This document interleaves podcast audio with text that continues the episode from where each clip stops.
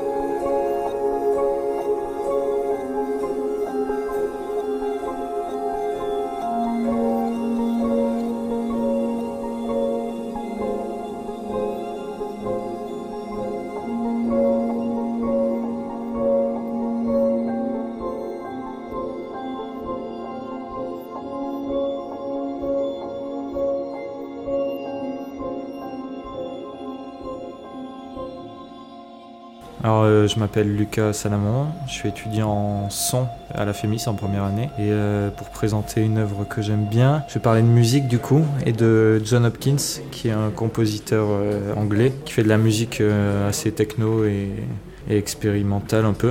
Enfin, c'est assez organique comme musique. Et en fait, il a sorti un album il y a quelques années qui s'appelle Immunity, et qui, est, qui est une œuvre, une œuvre incroyable, enfin musicalement, et qui est à la fois dansante et très visuelle cinématographique, avec un clip notamment sur un des morceaux qui s'appelle Collider, un clip incroyable et qui souligne juste une musique magnifique sur une petite dizaine de minutes qui est, qui est absolument dingue. Du coup. Enfin, la musique originale est de 10 minutes et le clip de 5, 6 ou 7 peut-être. voilà, c'est ce morceau en gros qui est particulièrement bon. Vous écoutiez We Disappear de John Hopkins suivi d'un portrait de Lucas Salamon qui cite justement ce même musicien. Le clip dont il parle est référencé dans la description et je vous laisse le soin de le découvrir puisqu'il servira d'excellente transition avec les prochaines critiques de films qui s'annoncent. Pour l'heure, je vous invite à visionner le clip de Tilassine intitulé War Dance et signé par Cyprien Clément Delmas. On y retrouve deux des thématiques récurrentes dans chacun des clips de l'artiste, à savoir la danse, comme c'est le cas dans Shaman ou encore Pleasure, et l'affrontement, le combat, comme dans Mountains, où des lutteurs se battaient à main nue. Ici, un montage alterné mêle des vues aériennes d'un ballet de chars d'assaut, un, deux puis six lutteurs, ainsi qu'un couple de danseurs mixtes, dont la particularité de l'un des partenaires est d'être en fauteuil roulant. La musique semble chorégraphier les états d'âme de chaque individu présent à l'image, martelant violemment le sol boueux des pieds, mettant en joue le canon des tanks ou insufflant à l'air un balayage dynamique, et ce, dans des envolées saxophonesques sublimes. Wardens montre brillamment la frénésie que la guerre incombe et les plaies plus ou moins profondes qu'elle laisse à ses adversaires esselés et inanimés dans une chambre d'hôpital.